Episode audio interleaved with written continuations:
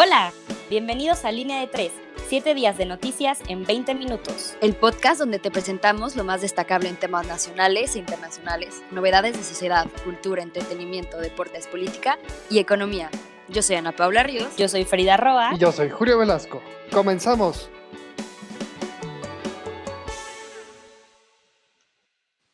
Hola, hola, ¿cómo están? Bienvenidos a Línea de Tres en esta nueva etapa. Muy feliz año a todos. Qué emoción estrenar esta misión con ustedes. Yo soy Flavia, columnista de Internacional. Ana Paula, Julio, ¿cómo se encuentran el día de hoy? Hola, hola Flavia, Julio, ¿cómo están? Sé que allá en España con mucha nieve, pero espero que todo vaya bien y que este año comience de manera excelente. Julio, ¿tú cómo estás? Cuéntanos. Excelente, Ana Paula, excelente todo el público que nos escucha. Realmente estoy muy contento. Y quédese, porque en esta emisión estaremos abordando todos los escándalos de corrupción que abordan al hermano de Andrés Manuel López Obrador. Estaremos hablando de la cepa del coronavirus y otros temas de controversia e interés general. Y muchísimas gracias por acompañarnos en este arranque de temporada. Flavia, cuéntanos, ¿qué nos trae la sección de Internacional? Claro que sí, comencemos con la noticia estrella. Asalto al Capitolio de los Estados Unidos de América. El 6 de enero, partidarios trampistas, grupos de extremistas republicanos y milicias paramilitares invadieron el Capitolio norteamericano entre el asombro no solo de la ciudadanía del país, sino de toda la comunidad internacional. El grupo consiguió llegar hasta el lugar en el que se estaba celebrando la sesión de reconocimiento del presidente electo Joe Biden, que debe tomar el posesión el 20 de enero. Se asedió durante más de cuatro horas en las que se han declarado cuatro fallecidos y más de 500 detenidos hasta el momento. Los senadores y congresistas tuvieron que atrincherarse dentro del edificio. El asalto aparentemente fue alentado por Trump y esto podría ser una de las causas por la que, entre otras, la red social Twitter después bloqueó su cuenta por incitar a la violencia. Retomando conflictos en Oriente Medio, Netanyahu autoriza la creación de viviendas en el territorio palestino ocupado.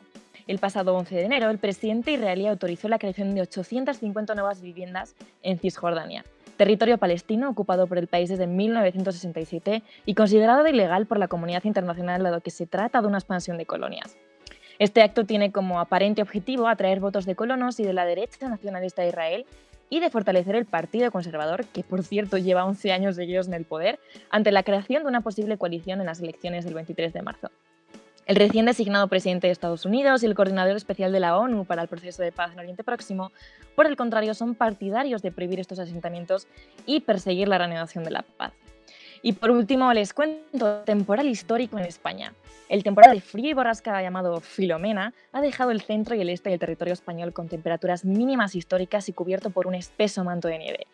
Se ha declarado la alerta roja y cortado carreteras en diversas provincias de todo el país.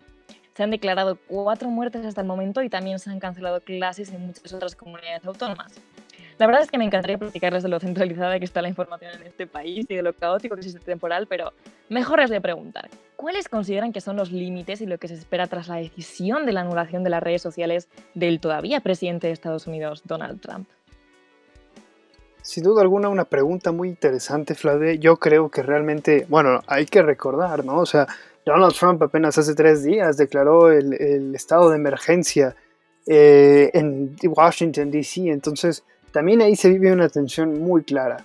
Pero mediáticamente hablando, hay que recordar que, eh, bueno, Mark Zuckerberg marcó la, pauta para, hacer este veto a Donald Trump, eh, hablando precisamente de que fue el primero en decir que el Facebook y, el Instagram de, este mandatario iba a ser completamente bloqueado, ¿no?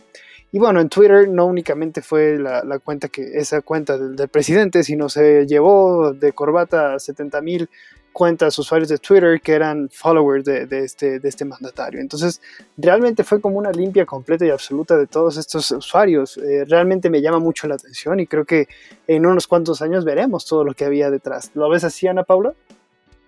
Pues mira, Julio, yo la verdad veo que existen bastantes, ah, bueno, diferentes puntos de vista en cuanto a este gran problema, o bueno, debate, porque pues es lo que es básicamente, una de ellas, especialmente la canciller eh, alemana Angela Merkel, explica que esta, pues esto, este hecho es una violación a la libertad de, de expresión de, de Donald Trump y por eso entonces se abren dos diferentes perspectivas, porque claramente sí, sí, no, no está diciendo nada que no sea verdad, es una violación a la libertad de expresión. Sin embargo, ¿hasta qué punto podemos dejar que una persona incite el racismo, el odio, de manera tan abierta y de manera tan ¿cómo puedo decirlo? Eh, una, persona con tanto poder no puede tener este tipo de opiniones y mucho menos compartirlas en sus redes sociales. Pero no sé ustedes qué, qué más eh, tengan que decir al respecto, porque, y bueno, que no se nos olvide que ya viene también el impeachment, el segundo hacia Trump. Sí, totalmente. Yo en primer lugar, y apoyando lo que tú has dicho, Ana Pau, eh, la libertad de expresión para mí sí puede ser intervenida. Eh, y en segundo lugar, lo que decía Julio, de no es la única cuenta bloqueada, pero hasta qué punto, ¿no? Yo también entiendo a quienes dicen de por qué se le ocurre este cese de cuenta y no a personas de su misma condición. Se me ocurren líderes de la extrema derecha como Santiago Abascal en España, quien tampoco castigó el asalto al Capitolio, o la eliminación de personajes muy problemáticos como Nicolás Maduro, Bolsonaro, etc. A mí realmente me parece que es un hecho merecido el que sí se castigue su discurso. Creo que es darle voz a este tipo de extremismos que son muy peligrosos y es lo que realmente eh, expande la conciencia sobre el resto del público, sobre todo relativamente ignorante, mayor y que absorbe información que yo creo que debería ser depurada. Pero bueno, sin más, por favor, Julio, cuéntanos qué tienes que contarnos de, de Nacional. Perdón. Eh, estamos ansiosos de escucharte. Por supuesto, les cuento, realmente tenemos información muy interesante. Y bueno, respecto a, lo que hablábamos hace unos cuantos meses de, la CFE, y les cuento que la CFE reconoce haber eh, presentado un documento falso, así es, después de haber presentado un oficio que justificaba el apagón sufrido en distintos puntos de la República Mexicana el 29 de noviembre, la Comisión Federal de Electricidad, la CFE, aseguró que se trata de un documento falso del cual se desconoce su origen, aunque las autoridades de la paraestatal aseguraron que se sigue reconociendo al incendio en un pastizal en Tamaulipas como principal causa de, bueno, de la falla de la red eléctrica. Pero bueno, suena muy interesante todo lo que había retumbado a lo largo y ancho del país, ¿no? También hablábamos de cómo ciertos funcionarios de la cuarta transformación culpaban a la energía renovable, así es, háganme usted el favor. Bueno, además les cuento, un incendio en el centro de control paraliza el metro de la Ciudad de México. En la madrugada del 9 de enero, eh, el mando de control de, la Ciudad de México del metro sufrió un incendio que provocó la muerte de una persona y cinco hospitalizaciones por intoxicación. De la misma manera, el siniestro paralizó eh, en un primer momento a la mitad de las 12 líneas del metro existentes, afectando eh, bueno, cerca de 5 millones de usuarios diarios para los que este transporte resulta imprescindible. ¿no? Y bueno, les cuento, AMLO asegura que el INAI y otros organismos autónomos no son imprescindibles, así es, se escuchó bastante bien. El presidente en su conferencia matutina de lunes cuestionó el papel de los organismos autónomos y el correcto funcionamiento del gobierno. Se hizo una pregunta y, y él más o menos dijo esto.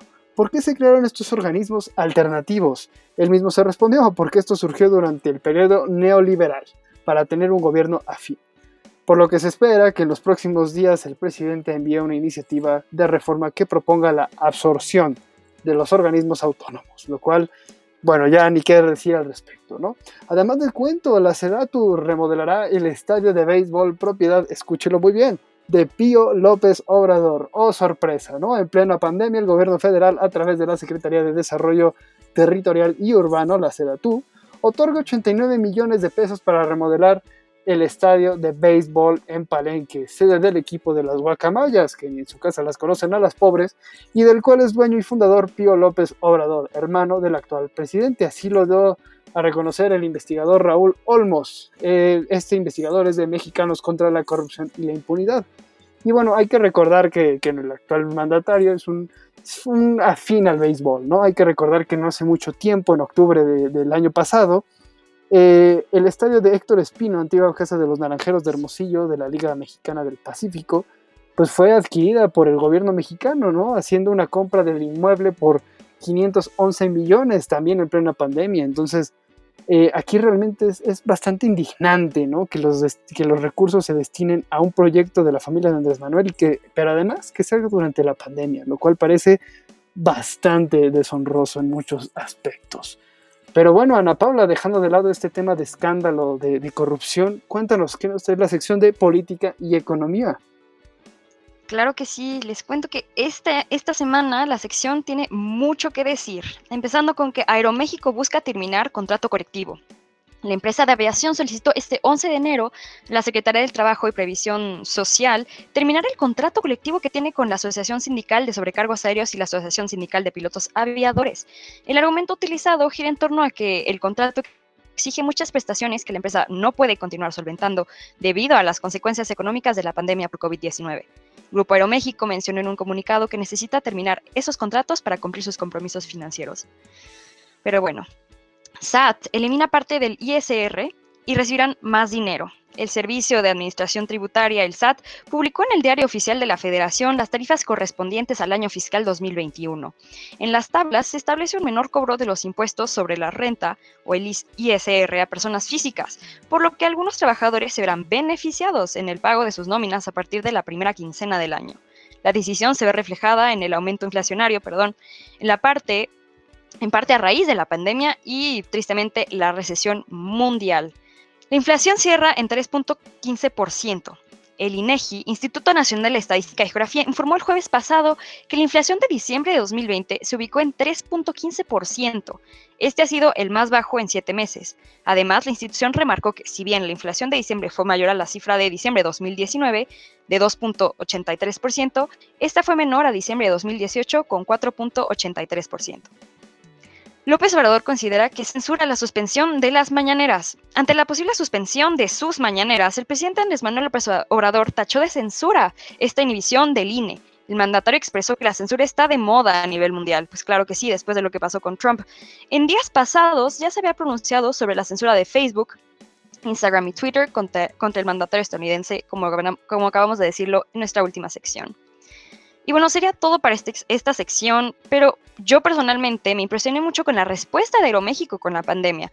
Por un lado, es entendible que por falta de recursos se hayan atrasado pagos, los cuales obviamente debe compensarse lo antes posible, o se necesiten tomar medidas extraordinarias. No obstante, considero que terminar un contrato colectivo que tiene con la asociación sindical es un grave error, ya que significaría quitarle derechos y protecciones laborales a sus trabajadores. En América Latina, los ataques a los derechos de los trabajadores se intensificaron de 1990. La globalización ha tenido un fuerte impacto en el sindicalismo, fragmentándolo gravemente, al mismo tiempo que reorganiza la estructura del trabajo y la sociabilidad entre trabajadores y empleados. ¿Qué acciones creen ustedes que se deberían de tomar los empresarios para disminuir el impacto de la pandemia entre sus trabajadores? Pues mira, a mí la verdad es que se me ocurre que el Estado intente y asuma parte de estas catástrofes como las que nos cuentas, Ana Pau, que además tienen la coincidencia de que, pues como mencionas, es algo histórico. Por ejemplo, se me ocurre platicarles de lo que en España es algo masivo y de lo que todo el mundo habla, que se llama el Expediente de Regulación Temporal de Empleo, más conocido como ERTE, y es una medida que básicamente flexibiliza eh, las medidas laborales y habilita a la empresa a reducir o suspender determinados contratos de trabajo. ¿A qué me refiero con esto? En México existe algo así que, que se contempla en la Ley Federal de Trabajo, que es como la suspensión colectiva de estas relaciones, pero que no ayuda de forma tan directa al trabajador. Entonces, eh, de hecho, este tipo de prestaciones que tienen duraciones, por ejemplo, en España de alrededor de seis meses, hace básicamente que esa parte del salario quede cubierto y creo que eso puede ser una forma muy directa de ayudar al trabajador. Entre otras formas que se me ocurren, pues no sé, darles acceso a productos básicos tipo la, permitir más medicamentos genéricos en el mercado y todo esto, pero que ya tiene que ver con un gasto, por ejemplo, en salud, que ya habla de algo mucho más grande que transgrede, por ejemplo, el dilema que nos platicabas de las aerolíneas. En definitiva, mm, vamos a pasar a otra sección. Yo le pregunto a usted que nos escucha qué piensa, ha escuchado hablar de este tipo de medidas. Y ahora, Julia, por favor, estamos escuchando, estamos deseando escuchar qué hay en deportes. Adelante. Por supuesto, amigos y amigas, les traigo la sección de deportes y traemos un material muy interesante. Empezamos con el fútbol y en Europa resulta que el Barcelona ganó eh, cuatro goles a cero al Granada, tres puntos que le vienen bastante bien al equipo azulgrana. Además, les cuento que el Real Madrid empató a ceros ante los Asuna en un resultado bastante lamentable. Hubo bastantes quejas al respecto de los jugadores, que por qué se les obligaba a jugar en unas condiciones tan deplorables como pues, es el frío que se está enfrentando allá en España, particularmente obviamente en la zona de Madrid. El Atlético por esta misma razón no jugó, pero se mantiene primero en la competencia con cuatro partidos pendientes ahora, ¿no? Y bueno, hubo descanso en la Premier League, pero sí se jugó la Copa de FA y algunos de los equipos que avanzaron son estos, Manchester United, Manchester City, el Chelsea, Everton, Liverpool, entre otros. Y ahora vámonos a la poderosísima Liga MX, el torneo Guardianes 2021 comenzó este fin de semana y el campeón León perdió 2 a 0 ante los Tigres. Bueno, esto obviamente con el equipo de León a medio gas, dejando muchas personas en la banca. Además, el Cruz Azul tuvo su primera derrota ante el Santos 1 a 0. lo cual es bastante, bastante interesante porque el Cruz Azul está estrenando técnico. Y el América, además de estrenar técnico, que por cierto no pudo debutar por problemas en la visa de trabajo, le ganó 2 a 1 al Atlético de San Luis. Por la misma razón, Solari no se presentó en la dirección técnica. Y además, les cuento interesante este tema, se destapa una red de corrupción en la Liga MX liderada por Greg Taylor, el dueño del Querétaro. Y bueno, en otros deportes, la NCAA, eh, bueno, tiene nuevo campeón. Alabama termina con una paliza para ganar el campeonato nacional de la conferencia de college football. Tres años eh, y tres días después, Alabama vuelve a estar entre lo más alto del fútbol americano colegial. Eh, Crimson Tide ganó su sexto campeonato con Nick Saddam como entrenador al aplastar 52 a 24 a Ohio State, teniendo como protagonista de nuevo contra a Devonta Smith. Y en la NBA, el COVID amenaza a la NBA con una posible cancelación, pues ya son 30 jugadores que dieron positivo a COVID-19. Ya son cuatro partidos los suspendidos esta temporada por COVID. Y en la Fórmula 1, Renault, eh, bueno, debido a su modernización, eh, ha decidido separar a Cyril Abedul. Y bueno, esto es todo por la sección de deportes. Realmente es interesante escuchar todos estos escándalos de, de corrupción que atosigan el fútbol mexicano. Esperemos que vengan mejores fechas para esto, este bella liga. Pero bueno, si les parece bien, Ana Paula, cuéntanos qué nos trae sociedad y cultura. Claro que sí, para cerrar esta emisión, buenas noticias para las personas viajeras. Estoy bastante seguro que a partir del primero de mayo todos estaremos en un mundo mucho mejor, dijo Paul Charles, fundador y director ejecutivo de la consultora de viajes con sede en Londres, The PC Agency. Varias agencias, organizaciones y empresas han colaborado en numerosos conjuntos de directrices y recomendaciones globales destinadas a hacer que viajar sea más seguro, más fácil, menos confuso para un mundo de consumidores hambrientos. Se necesita un mecanismo de prueba para evitar las cuarentenas, dice Tori Emerson Barnes, vicepresidente ejecutivo de Asuntos Públicos y Políticas de la Asociación Nacional de Viajes en Estados Unidos, en particular mirando la eliminación de las cuarentenas si se cuenta con el protocolo de prueba adecuado. Y otra buena noticia, cambio climático, emisiones en 2020 en la mayor caída desde la Segunda Guerra Mundial. Una evaluación preliminar del grupo de investigación Rodium dice que las emisiones totales se redujeron en más de 10%, la mayor caída desde la Segunda Guerra Mundial. El transporte sufrió la, la mayor caída con emisiones que bajaron casi un 15% durante 2019.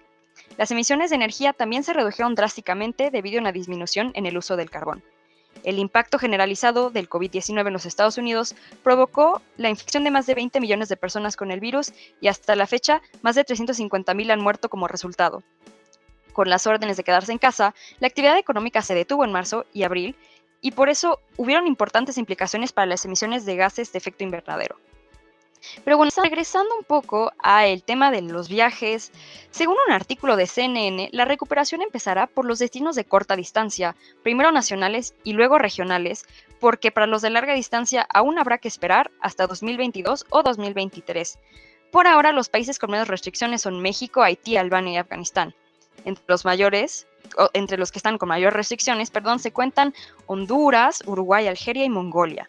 En Honduras, quienes hayan estado en Sudáfrica y Reino Unido en los últimos 21 días no podrán entrar al país, ya que en estos dos lugares se originaron recientemente dos variantes hasta ahora conocidas del coronavirus. Y bueno, esto será todo para esta sección. Chicos, ¿alguna, ¿algo que decir al respecto sobre estas buenas noticias?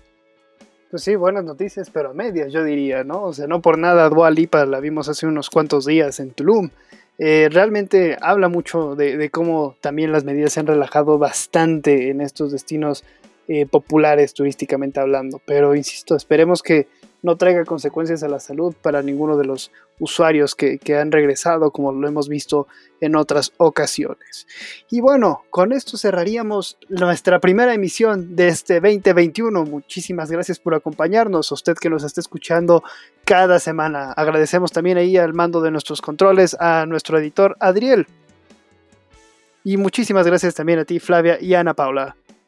Claro que sí, Julio. Y bueno, no se les olvide seguirnos en Instagram, arroba entre comillas digital. Y les agradecemos otra vez por conectarse o por estar escuchándonos en esta primera edición de esta segunda temporada. Muchas gracias por esta misión, en definitiva me da mucho gusto que hayan llegado hasta aquí, nos escuchamos muy pronto y esperamos que haya sido muy nutritiva toda esta información, especialmente Julio, Ana Pau, usted un abrazo muy fuerte en la distancia. Bye.